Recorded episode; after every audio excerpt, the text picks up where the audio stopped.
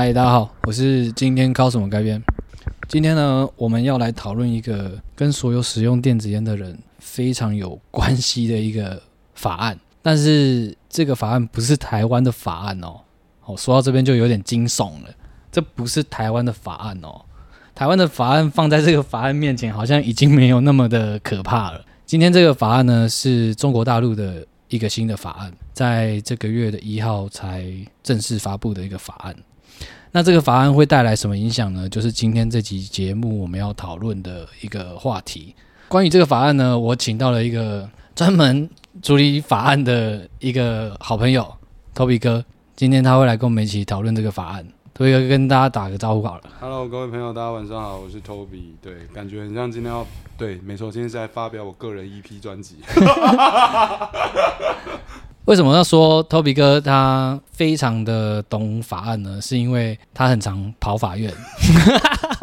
不是啦，是呃，因为大大家也知道，其实有看我们频道的朋友应该都知道，像今年年初的这个抗议活动啊，嗯，算是由你主导的吧？是对，要主导这些抗议活动，必须就是要一直追踪立法院的审案过程，好、是还有一些相关消息，所以问 Toby 哥其实是最准的。嗯，我们今天就先来大概的跟大家讲一下这个法案在说什么好了。这个是这个是中国大陆正式的官方版本嘛，对不对？对，没错，好，我稍微跟大家讲一下哈，这边有非常多条哈，但是我们就不要细念的啦，因为看到自己眼睛都花了。主要就是对于生产、制造、销售，中国大陆这边提出了几个很重要的法案。是第一条就是从事电子烟生产经营的电子烟市场主体应取得烟草专卖许可证。它这个许可证大概是怎么样的意思哈？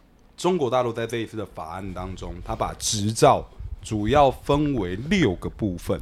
哪六个部分呢？也就是所谓的电子烟主体，你生产电子烟主体一个执照，嗯然后啊，再来生产雾化器，再一个执照，零售店家再一个执照，批发再一个执照，对，然后还有外贸，外贸一样再一个执照，还有生产尼古丁都有单独的执照。这一次的法案所有的执照，中国大陆总共分为这六个全部分开来。对，全部分开来。那我我先问一下，那个所谓的雾化器的部分是属于烟弹，呃，就是烟弹嘛？对，抛弃式的电子烟算在哪一个部分？好问题，这个目前没有人 不知道没有人说得出来。所以其实好像它分得很细，但是又没有全部盖瓜的感觉。还是主要取决于执行力道上，嗯要怎么去跟，因为在中国大陆电子烟算是一个成熟的市场，所以非他们有常成熟？很多的工业协会，嗯，所以就看政府如何去跟电子烟的产业协会来去做协商，要怎么去管理跟执行。我相信这个是法案后面的重点，因为法案永远它写的只是个大方向，嗯，你要如何怎么去细部的规范执行力道，这才是最重要，而且这个法案好像其实据我们所知，它已经研拟了很久。真的。它大概是其实去年就有稍微听说到准备要推行这个法案的嘛？所以其实原先定的是五月一号开始就要过了。今年吗？对，原先是今年哦五月份，所以后面是因为在执行跟实施力道上有难度，所哦，不以又在是，我应该是说他们后面是因为因为他们疫情爆发了。啊，也是啊，对他们可能也是啦封城嘛可能也是啊。对，反正呢，不管什么原因，就是又延后了到十月一号嗯，才正式颁布法令，等于是法案又延后了四个月，终于在这个时候出来。那我先帮听众问一下，像之前你说电子烟这个市场在中国大陆是非常成熟的，但是他们之前都不需要执照吗？之前中国大陆并没有执照，你只需要相关的工厂，你只需要相关公司的执照，就你申请，比如说我今天是开贸易公司，嗯或者是我是开工厂，那你开设工厂跟开设贸易公司相关的执照是哪些？这样就可以了。就是你没有针对电子烟专门的执照，就是一个类似营业登记就好对对对，简。单来讲就是你做工厂要怎么样，原先工厂的执照就是一样，比照办理，没有什么说因为你是电子烟工厂而另外颁发一个电子烟的那个工专门许可证，对，比较没有，那个时候以前没有，但是现在有了。就所以以前连做烟油什么那些都没有一个基本的标准嘛。完全没有，所以这也是为什么中国大陆要立法管理，因为以前所谓的三无产品太多了，太多了。难怪会那个电子烟的品质这么参差不齐。是的，那我们来看一下第二条啦。第二条就是呃，电子烟强制性国家标准和电子烟警语标示规定，这个是说以后电子烟上面都要跟香烟一样印那个很可怕的图片吗？对，其实这个东西呀、台湾是同步的。同步的台湾是同步的是什么？有没有发现台湾之前的草案有提到一件事，就是图要放大，对图要变大占的比例是一样，所以其实中国大陆的法案跟台湾的这个法案有异曲同工之处。应该是说全世界都都基本上都是这样子啦。因为你说如果像香烟这种的这个图啊，你说全世界都是没有，好像国外有的香烟是没有这些可怕的图案的。但是我基我知道的已开发国家，基本上他们都有印这个可怕的图片。对了，好像是啦，所以这还是要看国家地区啦，还是要看，因为并不是所有的国家，因为每个国家都有卖烟嘛。但是我们都知道的是，并不是所有国家的烟都有印上这些可怕的图案。对，大家只是我们可能周遭跟大家比较耳闻的、常耳闻到的国家哦，可能是有。按照烟害防治法国际公约来说，的确，对烟品这种东西本来就不能够在任何的平台以及任何的现实社会的可能街道上做任何形式的广告投放，嗯嗯以及行销曝光，本来其实就是不行的。哇，那糟糕，以后我们可能不能录 podcast。哦，完全不行哦，可能真的不能。但是你说，如果我们今天是聊这个东西，OK 的，那是 OK 的。这个就是非常模又模糊的一个地方。就是简单来讲，应该说这种东西就是不要太过于矫枉过正啦。就是简单来讲，你说好烟品虽然不能够在网络上出现广告还是这样，好，但是我假设我今天吃早餐拍照，烟就放在桌子上拍照，说认真的，会有人觉得他在曝光跟广告吗？所以这就很难定义。这个东西就是它留了一点空白的灰色空间，给人们自己去定义。嗯当然不会有人吃饱这么闲，我他妈就吃个早餐，拍个照片，只是一包烟那边，你也要叼稳，吃饱了撑着，对不对？但这是属于比较自由行政的地方。可是这个就像就像一个就是不知道你知不知道那个有一个 YouTuber 叫做志奇七七，好像有听过，他其实有拍了一些关于电子烟的影片，对但是他是宣导电子烟的不好。我懂。像这样类型的应该就是可以了吧？讨论的东西是讨论 OK 的，讲观念的东对，西，讲观念都是 OK 的。你拿来像直播拍卖那种，就直接 那个当然是不行啊，那个当然是不行啊。啊，当然在开箱跟介绍这一块可能也不行。对，那 Toby 哥，我对现在看到也有一个比较特别的，他写说目的地国家或地区没有相关法律规定，对，这个这一题是什么？这一题就是以前叫做台湾算不，很多朋友听到这一块会觉得说，哎，那台湾以前一样也不合法啊，啊现在中国大陆法案出来也是不合法，那跟我们有什么关系？一样舞照跳、歌舞升平有什么影响吗？嗯嗯其实有很大的差异是在于哪里？是最主要在于说，以前叫做中国大陆，只要任何一个外贸公司、任何一个人，他可以肆意把电子烟倒进来到台湾，而台湾的海关扮演的角色很像守门员，能不能拦得住，看我们海关的功力。那如果海关太忙，就是会有很多货流进来。嗯，那现在的规定会变成怎样？哦，中国大陆那一方不能够再肆意到货进来到台湾。啊，等于现在是我们如果要处理海关的部分，就变得我们现在要处理两个部分。原先可能我想办法把海关处理好，货是不是就可以偷偷流进来？但是现阶段不是，你说处理台湾海关部分，嗯，干大陆那边你是不是也要处理了？对，那大陆那边你要处理起来一样嘛？法案的问题，所以他这条的意思就是说，如果这个国家它是违法的，对，那你就不可以输出的。到这个国家。对。所以我们现在是一个国家。对，间接中国政府宣布我们独立。，OK OK，所以我们现在是一个国家，台湾在中国大陆的法案上面是被列为不可贸易的地区，确定不可贸易了。对对对，所以我们瞬间被独立了。哦 OK，突然又被独立了，这样所以。十月一号是台独国庆日之类的。哦，哎、那这一个这一天真的可以特别来纪念一下啊，对，隔独立日吗？我们十月一号开始要定为独立日，而且是人家认定的。对，还是中国大陆我们自己喊了十几年没有用，人家一句话就帮我们认定你。看是不是？哦，虽然虽然前面讲开玩笑，但是这一条影响好像蛮严重。很严重，很严重，就变得其实。因为我们简单来说，全台湾电子烟从有到现在，不管怎么样都叫走私货。我们直接翻译，别故意包装的很好听。好，那现在就变得未来是怎么样？你走私难度是不是变得更大？嗯，那更大其实影响市场，影响了什么？哦，好多哦，价格啊，价格啊，等等消费者的选择性啊，那你运费突然间几，你要人家走私，你给的钱能够按照一般运费算？这么当然不可能，不可。能，不可能。那这样是不是就由于如果走私难度增加，那是不是变得哇？各位船老大就是狮子大开口了，有没有可能运费会比成本还贵的？这有，绝对有可能。其实一直以来运费都快要比成本贵了，是的，是的，现在是雪上加霜的感觉对，。所以呢，在这一条上面，如果要对商人来讲，哇，天哪，雪上加霜。所以以后不管是抛弃式的，或者是像悦科那种烟弹的，或者是没有加油的嗯主机、空主机对，都不可以进来。除非有，当然你要说任何东西都一定会有漏洞。如果今天我们说硬要钻，可以啊，你可以把它洗到第三地，再把它洗回来。可是洗到第三地，第三地，比如说中国大陆，好，假设今天越南合法，或者是假设泰国合法，哦，假设我们把中国大陆货寄去泰国，再从泰国再回来。两次运对，费，可是这个运费的成本，你可能要消费者会接受哦。羊毛出在在羊身身上对，没错，没错，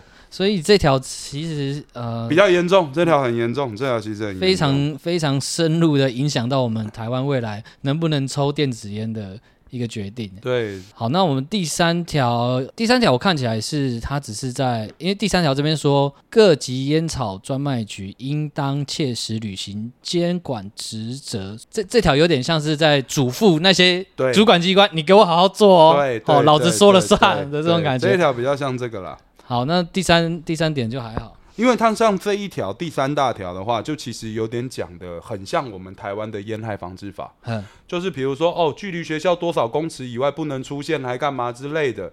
其实第三条是在主要重申这些事。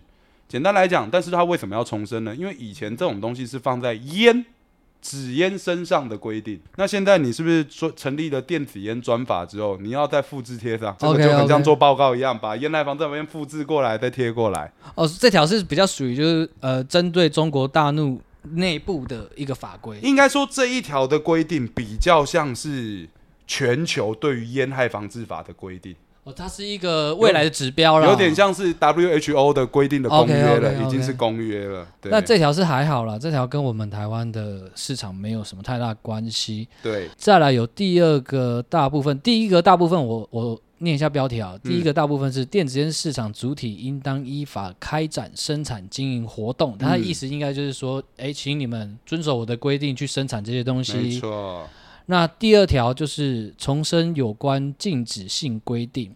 它的第一点是说，未取得烟草专卖许可证的个人、没有执照。对，嗯这就很简单。个人、法人或其他组织，一律不得开展电子烟相关生产经营业务。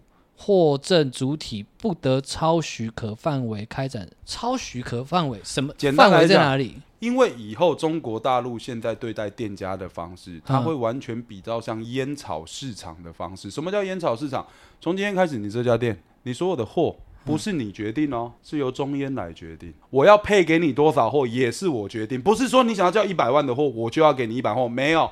哦，所以以后他政呃政府单位会限制一个范围给那些生产厂商。对，哦，你可能一年多少量或什么？可能是零售厂商，不是这个就跟生产无关，是零售商、哦零售商零售商店家，也就是你在这个地区登记，就很像中国大陆的车牌，有没有？嗯你他妈是这里的车牌，你不可以给我开去上海，开去哪里？类似这样的一个概念，你懂吗你拿的是这个的执照，是在本地你的店面的地址、营业登记在这个区块，没有我中烟的同意，你不得，比如说什么再跑去成都再开，在沙小再开，没有，那如果你要去地别的地方开，要另外再申请。有可能，有可能，这个目前还是个未知数，因为这个东西一样嘛。你法案虽然这样写啊，执行力道嘞，重点是执行力道上。简单来讲，如果没有人去执行这些，这些东西都只是无字天书写好看的而已啊、而且有一有一件事情，可能听众不知道，虽然中国大陆的电子烟市场很成熟，但是他们实体店很少，很多很多吗？很多。可是都是属于那些像悦客的那种店家吧？好，我我简单说明一下大陆的电子烟店。大陆的电子烟实体门市起码是几十万家的规模，几十万家，千万别怀疑。光是一个那个什么四川小小的成都，周围四公里的商圈挤了将近快四百家店。哦，这么多哦非常的多。中国大陆当初电子烟的密集度，那不是你能想象。哦，因为我接收到的讯息比较旧了，因为嗯你记不记得有一年就那一年开始严格的禁止所有的电子烟产品在网络上卖，对，那时候就倒一波，死了，对，死了很多人。哦，现在又有点回来了。一定的啊，一定的啊。OK OK。对，第二点，他是写说，任何个人、法人或者其他组织不得通过电子烟管理办法规定的电子烟交易管理平哦，他这个就是说不可以在网络上卖的意思啦，是就是电子烟交易管理平台是谁？是谁？就是呃中烟，中烟，中烟。哦，它的平台是对呃他机关的意思。你看，他就是因为电子烟法又弄了一个什么狗屁电子烟管理平台嘛？啊，这个平台是哪里？嗯这么一个平台，平台的称呼，我们的认知应该是网络吧？嗯，但是网络是不是不行？网络不行，对嘛？所以它的平台指的是什么？他妈的平台指的就是中烟啦，所以以后卖啊、生产全中烟管，部都是。中烟管，都他们说了算对，都是中烟说了算。突然觉得他们，共产党厉害，突然觉得这个单位油水应该不少，一定不少的，好不好？哎天哪难怪要特别再成立一个什么中烟那肯定的。好，我们第三条来看一下，这个不符合电子烟强制性国家标准及没有通过技术审评的产品，不得在境内市场销售。我我再讲一个，嗯呃，听众也比较不了解的，其实很多像我们台湾比较知名的品牌，像我们公司比较卖的比较多的，像 Vaptio 啊、Smoke 啊那种大公司，他们基本上是不内销的，对不对？哎、不一定，因为内不内销其实是由公司的文化来去做决定。哦，对对对对，对就是其实我们接触到很多公司是他们基本上是不内销，对全都外销。对，呃，会变成一个现象，就是其实中国大陆里面的厂商，他们真正在销售的产品选择，并没有像我们台湾这么多，对不对？可以这样说吧？呃，应该是说中国大陆后面到后面的电子烟形式，从小烟开始出来之后，他们走的是品牌专卖店的路线。哦，对对对对，就从悦客啊、MT 啊、柚子啊那些有没有？这些公司自己下来开门市，那当然，他们主要做门市只是为了流水漂亮。讲白，那些店是不会赚钱的。对对对，它这算是一个活招牌的感觉了。感觉呃只是为了上市，玩的是金流，他们玩的叫金流游戏，那些都不是正统的电子烟店。所以其实这一条也是跟我们台湾没什么关系的。应该这样说，这一条其实涵盖的意思就是一样，你的产品不不能够再是三无产品，嗯这是第一点。你的所有的产品是必须要通过检验，合格检验标章，合格检验什么东西，你才能够能够出口贸易跟推出来面试，嗯嗯，对上架贩售这一件事，这个其实如果真的要讨论，可以很细，就是很细呀、哎，你说规定是什么？电池要用什么样的标准？容量要超过多少？什么？这个因为它里面有一条写的，就是你上市审核之前，你送审的产品跟你最后上架的产品，所有的资讯必须要是一致的。嗯，也就是所谓呃的那个产品，你送审什么产品，你问世出来就要那个标准，你不能够因为这个标准送出去，然后真的在问世的时候偷工减料。这种东西跟我们以前在店里面很像啊，你拿到了 sample 比较屌，对，就靠背嘞。到货的时候不是这到货样子。干你娘！一下他妈的漏油，一下他妈的鸡网，一下沙小，有没有？有没有？有没有这个问题？我们遇过很多。那其实这是好事哎、对啊，这是好事。所以你说有国家把关，难免它是好事，这一定是好事。其实就可以从这一次的事情里面可以看出说纳管后跟全面禁止的差别。真的，纳管其实对消费者来说才是好事。嗯，对厂商不一定是好事啦。对，因为很多厂商可能不是我的认知是，厂商不管这个世界任何产品，永远都有优胜劣汰，有好的也会有烂的。对那你今天合法管理的好处，就是我们可以把那些烂的在生产的过程当中就淘汰掉掉，嗯你不需要拿来糟蹋到消费者这一块。所以对不需要消费者让不需要让消费者花钱踩雷，花钱，对，然后交交了学费以后才发现它不好，没错，没错，这是好事啦。所以这对消费者而言是好事。可是如果真的要管理一个产品的话，感觉起来不是那么容易，因为电子烟的种类多，花样又多，形式又多。如果你真的要管理的话，真的不是用一条办法就可以说清楚的。没办法，因为人性的问题啊，而且你也知道，任何一个国家法案就是拿来干嘛？钻漏洞。凭良心讲，都都钻漏。你要想哦，实在，那对啊，如果不是这样的话，人类如果不是这样靠呗，那我们现在所有的商家是什么？嗯我们不也就是在挑战吗？你都是啊对啊，都是在这样啊。OK 啦，那我们第四条来看一下，第四条是禁止在大众传播媒介或公共场所，反正这一条就是说不这就可以广有点像。刚刚那个第三大条那样的方式，就是重申禁止相关的人那个命令，就是广告本来就不能打，任何也不能行销活动，对陈列广告、行销、曝光都不行。这个就真的很可惜了，因为我我们以前都会去展会最可惜的就在这里。以后深圳竟然没有展会了，哎，各全位球第一大展呢。对啊，各位听众，你们知道吗？前几年还有持续在办的 IC 那个叫什么、啊、ICIU 还是什么之类的，哦，我知道你说展会的展会的名字。啦。对对对对对，那个是都会有一个很大的布条，超级大的，跟一个篮球场一样大。对对对对，呃，各位听众，那个展会啊，我不好小的说，那真的是全世界最大的电子烟展览。你知道那个有多壮观吗？你把它想象成九个足球场排在一起就是。对对，就组个。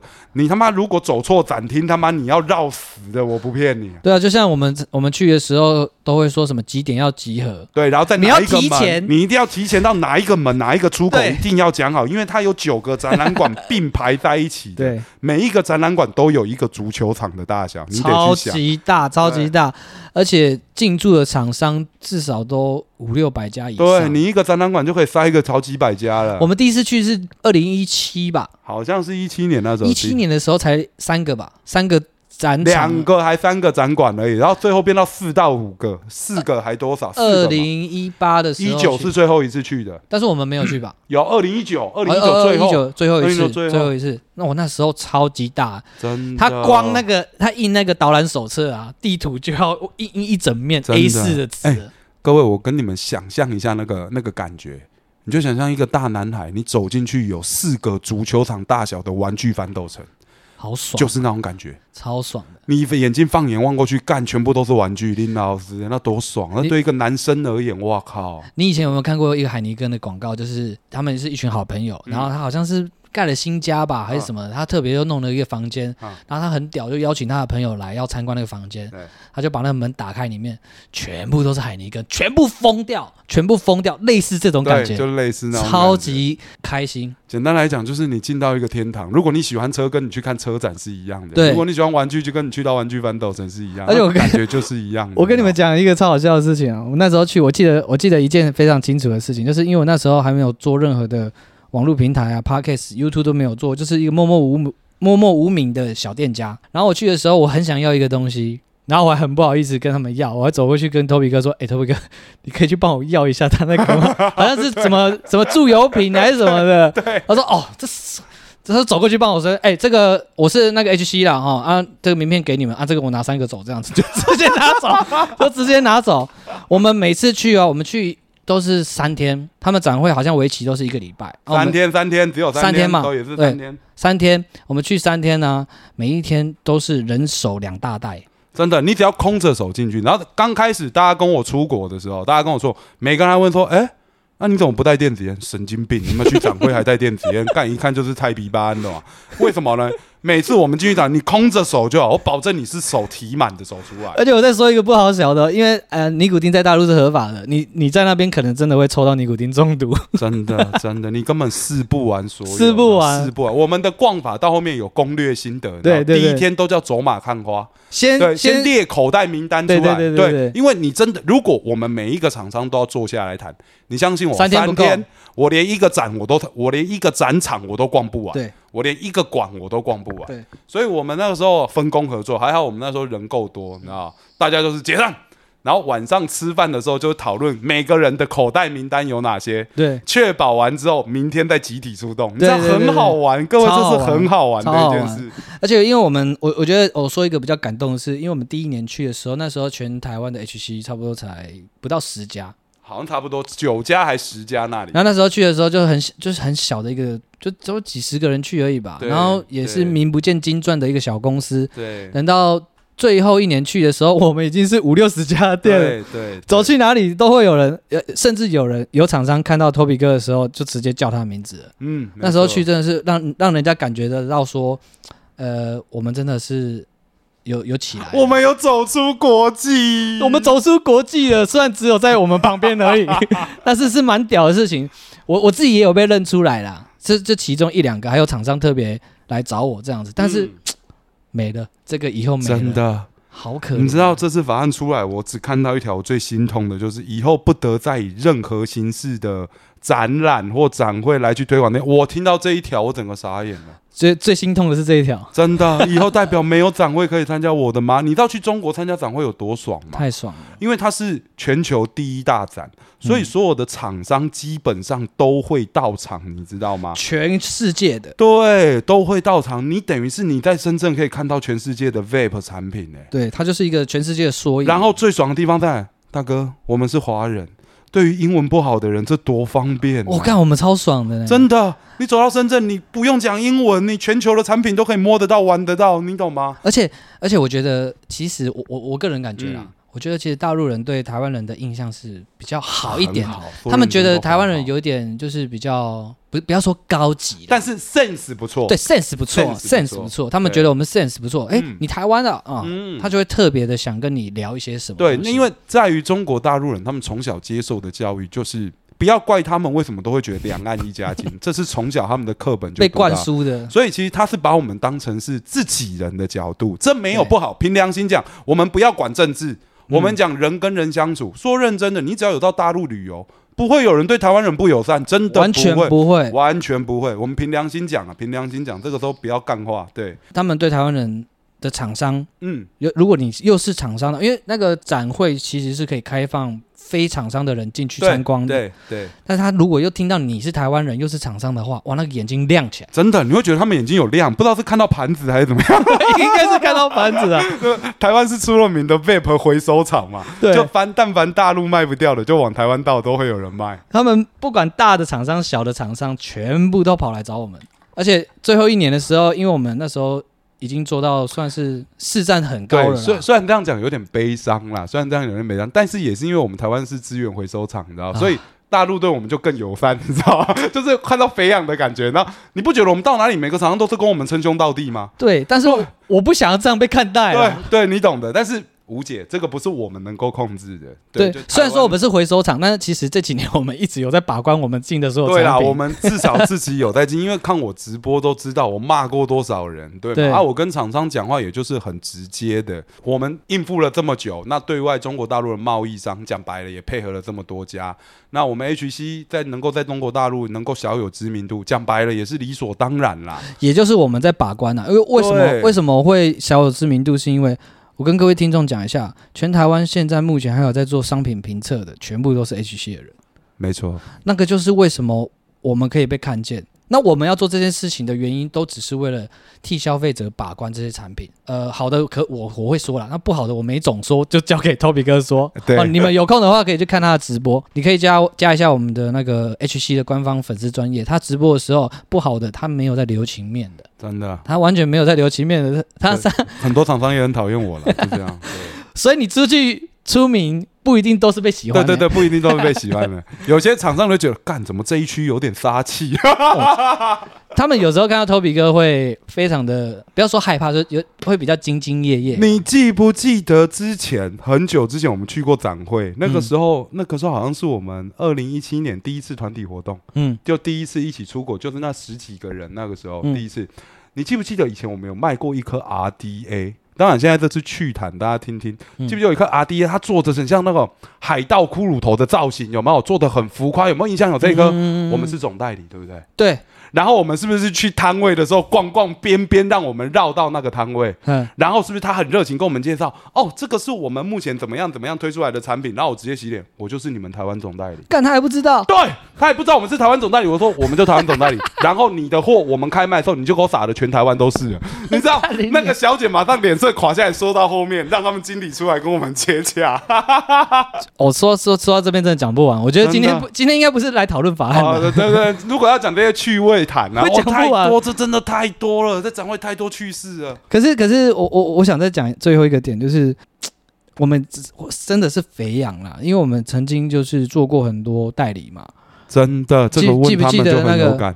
我跟你讲，你们现在各位各位听众，你们手上如果有咖喱棒的话，我跟你讲，这间公司哦，真他妈的还好，他们公司不是开在台湾啊，不然托比哥早就去放火把它烧掉了。真的，哎、我要跟各位讲，为什么很多人都说，你看以前我们出国都喜欢哦幺五喝六，他妈带着一大堆伙伴去啊，干嘛？就是因为很多很多故事啊。很多故事、啊他，妈的，就是要有见证人，不然他妈每个人都觉得是我掰的，你懂吗？嗯来，刚好每一次去谈生，我的认知，我们是团队，团队这种东西是什么概念？所有的成本在哪里？成本都在展会上面。对啊对啊，那是不用骗的。HC 好的地方就在哪？我们从来没有在隐瞒伙伴成本这件事，大家一起去谈，喜欢的产品就是这么简单，对不对？这才叫做团队。嗯，我们不喜欢那一种有的公司根本叫做哦，好像很怕伙伴跟着去，很怕他们知道真实的成本，这不是我们 HC 的风格。对，做生意电子烟它就是玩具，大家一起去玩，可以创造很多回忆、很多故事，这才是电子烟最值钱的地方，好吗？而且而且有一个重点就是，其实我们公司真的说，你说我们公司现在可以做到这么多的店，我们也是牺牲了非常多的东西。像像我刚才说到咖喱棒这个公司啊，它只是其中一个案例啦。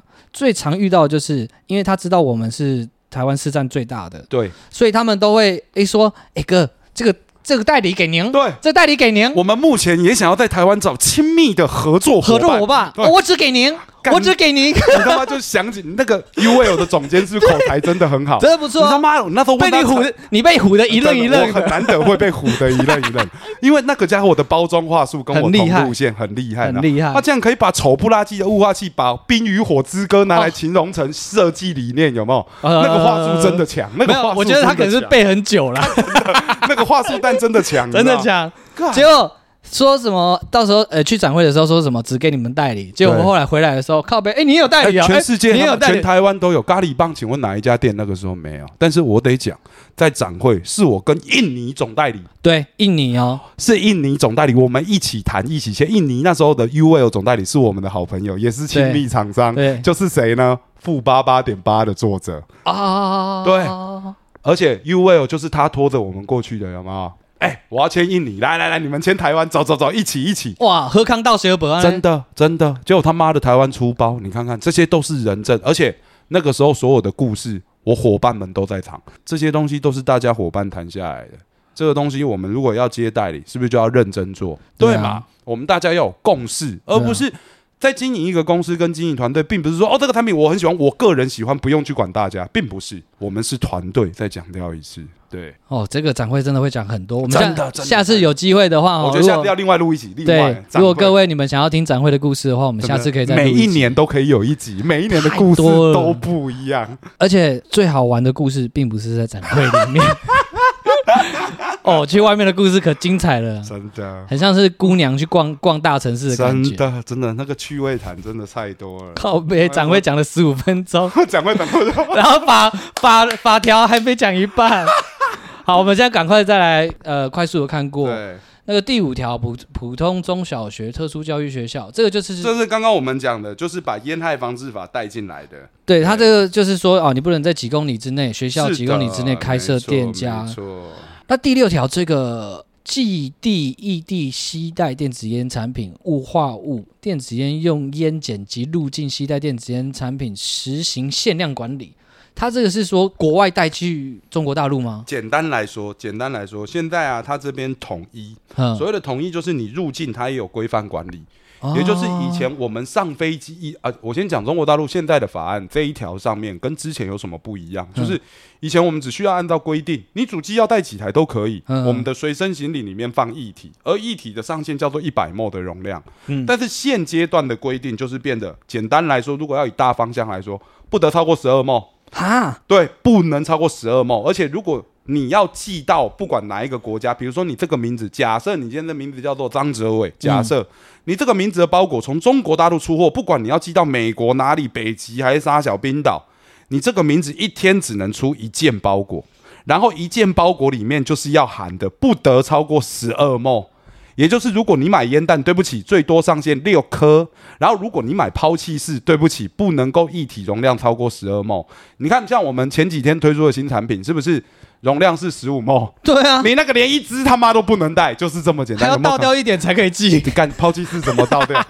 你看这个法案是不是很有趣？那我们从从国外带电子烟也是一样要符要，没错，要符合这个错规定嘛对不对对，所以各位这这这条跟各位蛮有关系的，绝对是息息相关。不要再像以前他妈的，你想要带个一百梦就把它塞满，然后干嘛？各位千万不要。当然，它不一定会没收，但是就是留着等你出关之后你再带走，但是相对都是麻烦。而且你要面临一个问题，就是你回来台湾之后会不会被刁难？因为这个东西啊，我要先跟各位讲，不是我们危言耸听。嗯我简单来说，以前我们从展会拿到的所有礼物，你觉得我们是乖乖上飞机带回来吗？想太多，好不好？想太多。所以这个大家这个要已经行之有年了，所以行之有年了啦，对对对这已经不是什么秘。密了，对对对，我们每次其实展会就是一则以喜，一则以忧，就是展会上拿的很爽很，爽，还有忧来了，干要怎么塞回来？要怎么带回来？靠背要怎么带回来？然后很多台湾的，你看以前是很多台湾的厂商有提前回来展会的嘛，嗯嗯嗯，比如说第二天就先走了，或者第三天再走，那我们可能到第四天那种，就会大家互通消息，哎、不行不行。哎、有人被扣了，有人被扣。听说在淘机有人被扣，不行不行不行带哦。然后所有人又要很紧张的，就是想办法在那边分赃，把货全部用掉，想办法再走私回来，你知道？我那次我我我某一年去拿了至少三十罐油，而且那时候是大烟哦，嗯大烟的是嗯那个烟油容量都是六十嗯 ml，嗯嗯三十罐油六十 ml，这样一千八百 cc 耶。嗯嗯嗯后来怎么办？你知道吗？后来我们呃展会结束去香港，然后就直接找个垃圾桶把它丢掉。真的太浪费了，超浪费那时候就是因为我们都会接受台湾其他的同行老板或朋烟友们的消息，嗯就说：“哎呦，今天有谁回来？哪一家出事哦？他的行李在海关被扣了，被叼了哦。哎，回来所有的展会拿的东西不要，不要带回来。不要带回来，对，然后我们危险。对，我们就会想办法在对岸处理掉，就会这也只能这样了。所以我才说展会有时候一则以喜，一则以忧，但是好玩，那个过程是好玩的。所以关于这个法案，就是最重要的，其实跟大家有关系的，就是在寄送，然后还有你如果是有去大陆工作，旅游的话，入境规定。那你都要很小心。是的 OK 这个这个不用太担心啦，不会罚不会罚什么啦。但是因为如你是入境，代表你不懂，所以就是可能就是相关就是我讲的对，东西被压在那边，出境再带走，就这样。而且也不需要带了，你去那边买就好了。对啊，因为中国大陆是合法，店家没那么难找，所以其实哦，去中国大陆不需要带太多，对，不需要带，不需要你只是。在给自己添麻烦而已，增加产品那个行李负重。对，然后我们第二部分讲完了，第三部分快速带过一下好了。他说，妥善处理过渡期有关遗留问题。哦，这个这个就是啊，法案现在虽然出来了，但是市场上还有很多叫做法案没出来之前的产品。嗯嗯嗯，那些相关的处理方式。简单来讲，哦这个不可能完全就是你现阶段市场他妈，我今天十月一号法案出来，妈的十月一号之前所有产品全部给我销毁，不可能，不可能，不可能。所以就是面对这些库存货，讲白了，能够唯一实在一点的操作方式叫做什么？嗯，睁一只眼闭一只眼，对偷偷把它清完吧。对，这个第三部分其实不是很重要了，就是呃，以前在这个法规之前的产品他，国事务，这属于他他国事务务，他国事务因为我们台湾也处理不到嘛。呃，因为我们台湾现在是一个国家，对，因为我们台湾现在是一个不得输入的、不得配合的国家，我们独立了，我们独立，我们独立了，中华民国万岁！习近平终于做对了一件事，终于，谢谢。OK，那第三部分我们就跳过了，因为这个跟我们没什么大关系。但是我觉得刚才我们有讲到邮寄的这个东西啊，是。呃，刚才 Toby 哥有给我了另外一份资料，这个是国家烟草专卖局、国家邮政局关于电子烟产品、雾化器、电子烟用烟碱等寄递限量的通知。嗯，他这边第一条写说，寄递电子烟产品每件限量为哦，就是你刚才说的啦。对啊，哎，我们刚刚不是在讨论这个对对对对，哦，这是重复的，对对？对不对？对对。对，主要就是烟弹不可以超过六个，对对，合计烟那个烟液容量不得超过十二，总所以总 total 就是十二反正就是十二啦，不管怎样就是十。二啦，因为一个烟弹大概也两毛差不多啊，它定六个，这个也是十二毛的概念啊，差不多。就其实以十二毛来去定刚刚好，就以十二毛来去抓，就不用记那个什么几个几个太麻烦了啦。可是特别那有点我有我我有一个问题，我问一下，就是它是规范在国内运送吗？我觉得这一条应该不是，不应该是止对不对国内跟国外都是如此。就是你寄出去，或者是假如说我从上海寄到广州也是，是的，是的，它这个东西就是完全就是摆明了刚刚我所说的控量，它是限制限制制流量，哎，对，它完全限制你的发展。你业绩就算一百万，我只给你五万的货，你能做一百，对不对？他现在要玩的就是这个，你懂吗？好硬哦，我控制了你店面业绩，嗯那就最简单，是我控制了你的货物，嗯就这样啊。现在卖家在玩的小包裹运输有没有？啊，那是就没哎不行了，这一条就是直接把你咚不行了，完全哎不给你玩什么小包装，不对给你玩小包裹，对，好。那我们来总结一下，现在这个法案对于我们台湾使用电子烟的人最有关系的，就是第一个，你过去大中国大陆的时候不可以携带太多东西嘛。那最后一个，我觉得最重要的就是未来台湾市场会受到这个法案的变化是怎么样。我觉得这又是另外一个故事。，对，这个是最主要我。我觉得台湾法案出来之后啊，那个是第二集。哦哦，还有哦，对，还有台湾法案。台湾法案出来之后，那才是第二集。我们现在讨论的叫他国事务啦，啊，只是他国事务影响到了我们什么，我们把那个影响抓出来让大家了解。对，这这也是我今天为什么要请 Toby 哥来当来宾，就是因为其实他，我说全台湾呐、对这个市场最了解的人，说 Toby 哥没有第二个人。我很想要听听看，也也借着这个机会把 Toby 哥的他的看法分享给各位听众。因为如果这个法案推出来的话，势必台湾的电子烟，你要说消失吗？我觉得有可能，但实际情况是怎么样？要麻烦 Toby 哥跟我们分享一下你的看法，还你觉得我？我觉得，要么未来台湾法案出来之后，我们讲最实际的；要么就是全台湾所有的店家就此结束，不再经营。嗯，第二个就是正式沦落下来变黑市。可是你说黑市的话，因为我们台湾市场上的基本上九十趴的产品都是仰赖中国大陆进口，是那他现在定出这个法案以后，不要说没办法进口了，但是会变得很困难。因为这个小法案相关出来之后，我先讲直接对消费者的影响会是什么？因为现在有拿到执照的厂家没有像以前的这么多，所以第一个会影响的东西，产品种类一定会降低，这是绝对的。第二个，产品种类降低的情况下，台湾会受到什么样的影响？原先这些卖家可能我们会退场一半，我们先想的比较理想的情况，假设今天倒一半，嗯那另外一半的店家就是你们原先自己接触的厂商是只是外贸而已，还是真的有碰到原厂？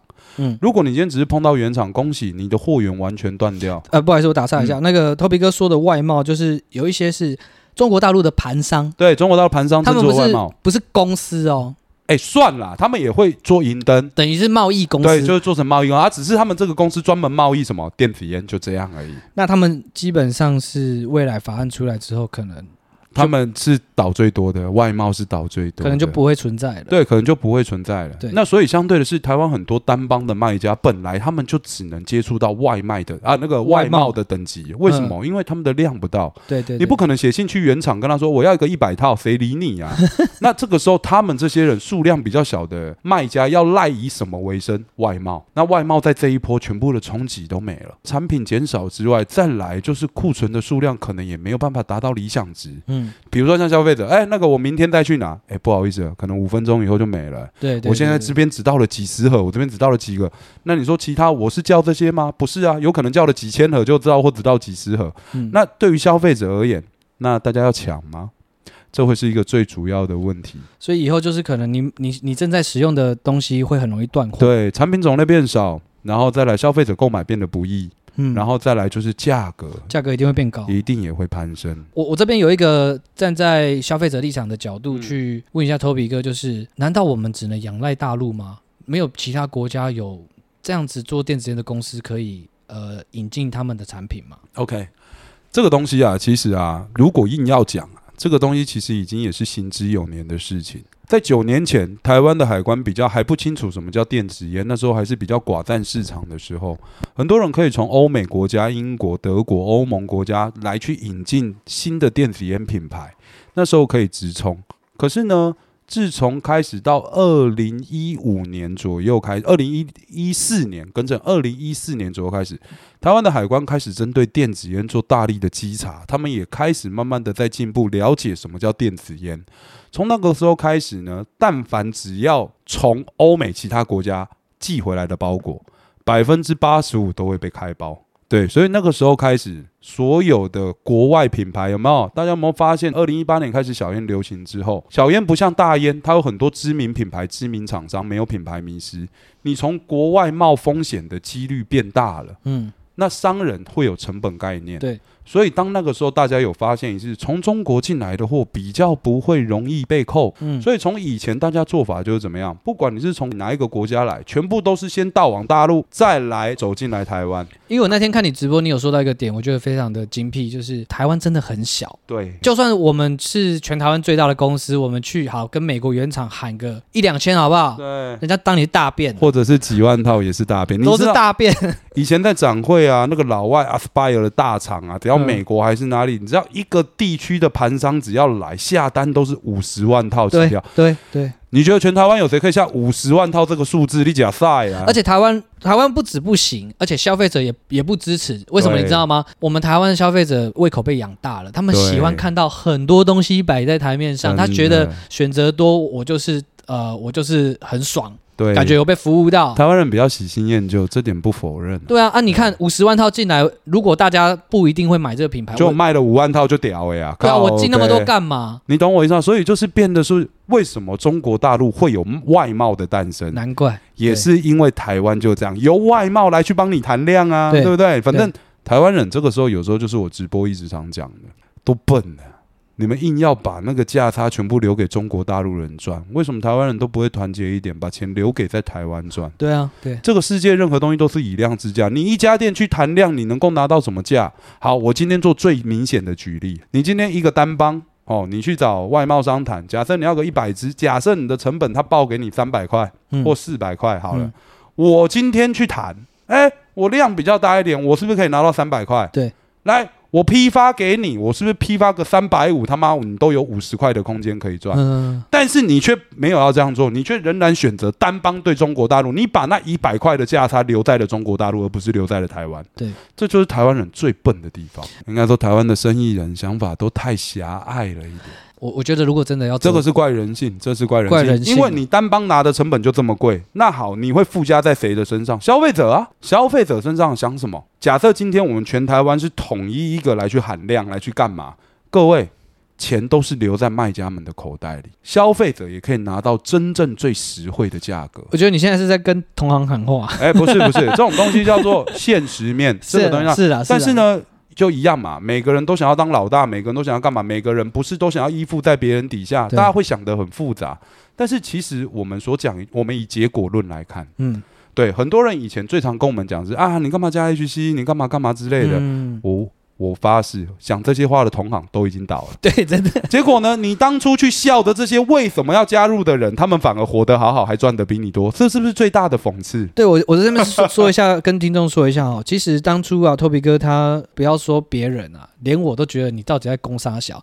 他有一天跑来我店里啊，我那时候跟他还没有很熟，你知道吗？我那时候跟他就是在网络上聊过天啊，啊，可能还有一点点小争执这样子。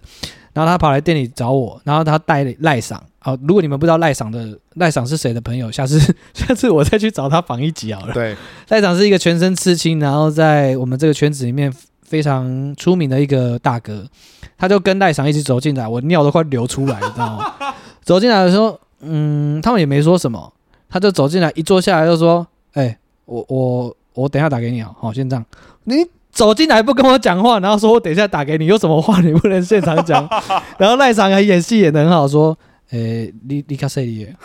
叫小心一点！我说干完蛋了。然后那时候跟我生意伙伴就想说，诶、如果到时候出什么事的话，钱怎么分？然后或者是我拿我我在哪里放了什么东西，你记得去帮我拿回来。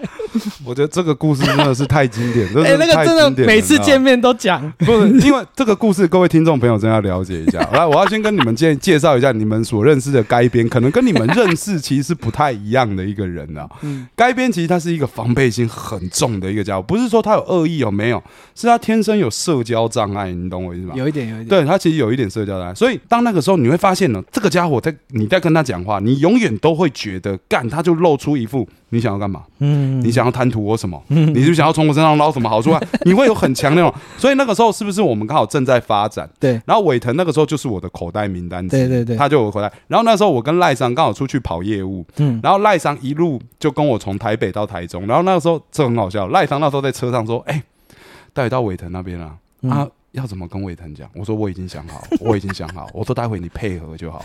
我说伟腾这个叫个性，就是贱。哎呦，你你我越跟他好好讲，你越跟他好好分析，他就觉得你图谋不轨。我跟你发誓。然后赖堂说真假的，这么有病哦？我说对，就这么有。所以我就跟赖堂说，待会你配合我就好，你配合。阿赖堂说不对呀，你要我配合，你要跟我讲啊，你要用什么样的方式跟伟腾讲？我说。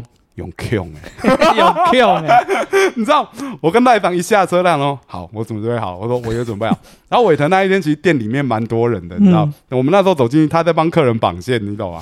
然后那个时候他妈我就走进去，我就面无表情，我那时候就面无表情走进去，然后我走进去门一开，然后伟腾看到我们就很有礼貌，我就在讲，哎哥，你们怎么来了？就很惊讶，然后我就敲他桌子，我就敲了一下，你带出来，我有事跟你讲。看，真的是这个语气。赖上就在旁边。你咖喱咖啡里，然后一样，我们就走出去外面抽烟，你知道，就留了一个很尴尬的气氛。然后店里面所有人，伟腾就赶快把他手底下的东西放。哎，我先我先打岔一下，不好意思，你讲完的时候我没办法绑线，我就说下我明天再帮你绑。那个手抖的不行，你知道吗？然后之后伟腾就赶快跑出来，你知道。然后赖堂说，待会伟腾出来的时候，我们要讲很多嘛，不用，点到就好，让他自己来找我们，相信我。对。然后伟腾出来之后，我就讲。伟成，你知道你最近现在事情有点严重，对，你我觉得你自己得思考。你原先从彰化现在跑上来到台中，你得要好好思考一下，你会面临什么样的问题。好，现在只有一个方式可以救你。嗯，如果你真的有兴趣，自己下来找我谈。然后各位，真的，我跟赖长就开着车走，完全没有废话，我们就走了，你知道？果然。隔两天，伟腾就来，刚好中秋节，刚好中秋节，你知道对对对对，中秋节。然后他就说：“哥，刚好这个礼拜天中秋节。”他就隔几天跨一个礼拜，他说：“哥，刚好那个这个礼拜中秋，我我下去正一店找你谈好不好？”嗯。然后我就说：“好啊，没问题啊。”电话一挂掉，我就打给赖上，上钩了，上钩了。哎，我再打岔一下，其实你知道为什么隔那么久吗？因为我一直四处去打听我到底做错了什么事情。我我第一个打的就是赖上，我说。哎爷，因为我就知道呃尊称赖场是爷嘛，我说爷我我我做错什么，你可以告诉我一下吗？赖场演戏真的是演到底，难怪可以去演那个什么 猛角角头，难怪可以去演角头。他就跟我说，这个代志我嘛就拍讲，我嘛我嘛无方便呐，啊嘿嘿得你个托比的代志，你你随伊好啊。好啊，然后讲完靠背不打还好，一打更紧张。真的，妈的！尾藤下来其实这样没有啦，就是希望你加入我们而已啦。就这样子，就这样子，就这样子。可是我我要提这个故事的重点就是，其实啊，当初我听到说加盟，虽然我我很害怕啦。对我有我有点是被硬拉进来的，但是我第一次听到有人开电子烟店要加盟的那个时候，说加盟根本是天方夜谭，而且一堆人觉得 Toby 哥是白痴，真的。但是为什么我们要凝聚这个团体？就是第一个，我们才可以用更大的力量去跟谈厂商谈话，我们才有办法引进。更多更好的产品，不然以前一间店叫那个一百两百的，实在是叫不出来。真的，然后是不是也可以给消费者更好的价格？对，我们现在的店面零售价，谁敢跟我们说贵？但因为我们我们量大啊，对，我们量大，所以我才说我们为什么是现在简直是号称全台最便宜的店面。我们这样讲绝对不为过嘛，也没人会反驳嘛。真的，那你觉得我们是凭什么？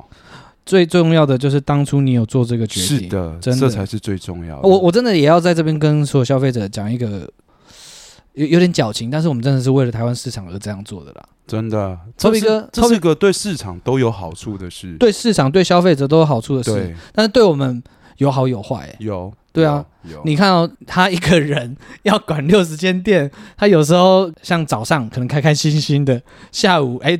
那一间店出事情，真的处理完了，另外一间店又出事情，真的家里家里怎么了？跟女朋友分手了，他全部都要处理。哎，对，难怪我看他这几年头发越来越白，因为团队嘛，什么叫团队？大家是伙伴，伙伴就不是单纯的生意以上对下的。那跟所有的伙伴，大家都知道，我们相处就很像朋友。对对，那朋友家人有什么事出什么事或干嘛之类的，我们要不要介入处理？当然要啊。所以到后期，很多人说：“哎哥，你的工作到底跟电子烟有什么关系？”对，真的没关系，一点关系都没有，完全是在处理人的，都是在处理人，真的是在处理人。但是凝聚出这个团队，真的对台湾市场有很大的改变。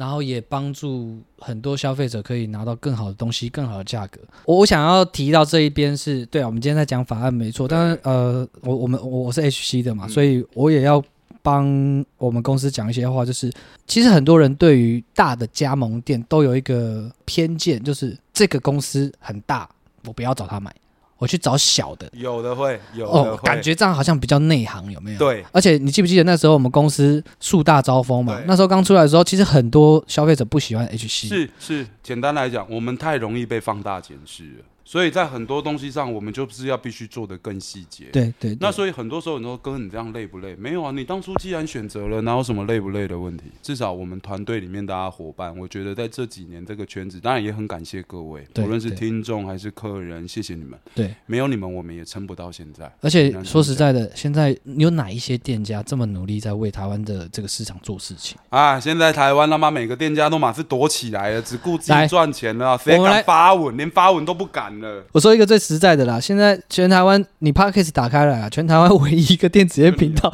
电子烟节目就我们嘛。嗯虽然我们的声音可能没有办法大过政府，但是该努力的地方，我们还是持续在努力。真的，哪怕听众永远就只有这几个，那也好没事，没事我，们就是会为了你们特别继续这样做。只要你们在，我们就会在。对，至少有这几个人出去，当你们出去的时候，把这些正确的资讯带给其他人，对这个圈子而言，都叫多了一份帮助。哪怕这件事情只有加零点一分，那也是加热啊，只要是加的，我们全部都做，这就是 HC。全包了，全部都是靠一个使命感撑下真去的真的都是使命感在撑啊！我跟各位讲，真的，因为大家都知道嘛，我们直播也没在收钱，我直播也没在在卖东西，直播不是盈利的一种。然后每次我要他妈能挪出时间跟大家讲个几个小时的废话，那边哈拉浪费时间，虽然不是浪费，但是重点是我们有花时间，还是要让我们另外花这些跟赚钱无关的事情。嗯，嗯嗯所以呢，就像伟腾讲，这些东西都叫什么使命感。真的都靠一个使命感啊、真的没有哎使命感撑不到，真的撑不住。跟大家说一下哈，我虽然有 YouTube 频道，虽然订阅数没有很多，有两万呐、我们的这个定位数，你千万不要奢奢望我们可以透过 YouTube 领到钱之类的，这个浏览率不到啊。哎，其实是到的，八千以上就可以开盈利的，但是我们是不可以开的，因为我们讲的全部都是电子烟，对，所以我们所每一支影片都是黄标。我现在 YouTube 打开来，里面的收益是两块美金，做三年的两块美金，我们靠的都不是为了赚钱。像如果今天我如果我们没有做这几 p a c k a g e 就会有一天突然说，哎，靠呗，怎么买不到电子烟的？对你们什么都不知道。对，对啊，所以这个法案最后到底会影响到什么程度，我们现在还不得而知。而且我真的从来没有看过托比哥那么害怕，他这次的感觉啊让我很紧张。我刚才跟伟腾讲过，嗯，很像鱿鱼游戏其中里面的一关，左格子右格子有没有？踩玻璃那个，对对，踩玻璃那个，你现在到底要踩左边的玻璃还是右边的？你到底知道哪一块会崩？谁他妈知道？我你们都叫我们龙头，龙头代表什么？我排第一个啦，对啊，我就是鱿鱼游戏现在排第一个的那个人啊。你要我选择第一块是左边还是右边？你告诉我我要怎么选？我用一个比较简单的消费者的想法去看待这件事情，就是、嗯那我以后没有电子烟，我又不想抽纸烟怎么办？哎，各位，其实我们还有加热烟这个一线生机啦。对啦，加热烟是可以，因为大家都知道我们现在五全球五大烟商嘛。那当然，自从加热烟出来之后，ICOS 这第一大烟商，全球第一大烟商突然间一枝独秀。那大家都知道，飞利浦莫利斯本身就是 Marble，那 Marble 在台湾的销售量大家都知道不好，算是加热烟这个品牌把台湾整个 Marble 飞利浦莫利斯的市占率哦，现在拉的超高。嗯那飞利浦莫利斯也从之前的三点零 DUO 版本，现在改到全新的环状式加热，全新的规格。那我也只能先透露一个消息，这个消息还未被未发布，但是我先跟大家抢先报啦哈，就是五大烟商出来所有的加热烟产品规格全部不通用，都不通用。对，等于未来五大烟商要全部自己抢市占，OK OK，要全部自己抢这样是好事，这样对，这样其实挺有趣的啦。嗯就五大烟商未来就是他们的市场要 PK。那当然，加热烟可能现阶段各位朋友你们在抽，可能会有一个，当然以电子烟去体验的感觉的角度来说。一定会觉得，干那个有个股味，有个那个米煮到一半电锅打开的味道，那个是什么鬼啊？我完全不能接受习惯。但是随着科技跟时代的进步，口味也会不断的一直被改良。技术也会进步。同样，像像我先给各位卖一个关子，像当 here 当 here 就是英美集团帝国烟，他们出的那个家人有让我惊艳到。哦，我我今天有对刚拿到对对对，现在我们我跟伟腾今天那我拿到的时候，我们但是其实设计整体有让我惊艳，这个我留给伟腾开箱，我把当 here 的东西都给伟腾了，留给伟腾开箱。到时候我再拍影片跟他。对对对，跟大家介绍看看。所以各位，你们得去，哎，我只能先跟各位讲，虽然现在有一些鸡巴味道，可能大家不能接受，但相信我，味道这种东西早晚会改良。可是有些人是蛮喜欢鸡巴味道。对了，但是因为来，我要先跟各位讲，不是说我们从头到尾对加热烟有疑问，你知道？嗯，我们所有的，包含现在现阶段，我这句话直接笃定的讲啊，全台湾所有的加热烟业者跟加热烟使用者，嗯，对我而言，他都只是一个骗局的牺牲者。什么叫骗局的牺牲者？来，我们自己实际是吸烟者，我们自己实际是吸烟者。台湾卖最好的烟就叫做七星。习惯抽七星味道，习惯不要说七星啦，习惯抽香烟味道的人，讲白了，你不可能去接受其他品牌的香烟。这是我们的吸烟者。真的真的真的。你的加热烟，你口口声声，所有人都在告诉消费者，他跟紫烟最接近。我放你妈的屁！就像你抽七星，你不可能去抽长寿吧？你他妈抽到加热烟 M 牌的第一口，跟你他妈在抽的七星是一样的，你假鸡掰的，你假鸡掰，你是不是昧着良心骗了消费者？这就是我不喜欢加热烟的地方。对你不能够因为你自己强迫接受了，你他妈就觉得啊没事啊，你抽一包你也习惯，然后为了赚钱就这样卖出去了。电子烟一百二十几万人，好，时间过了九年，我们现在结果论回来问。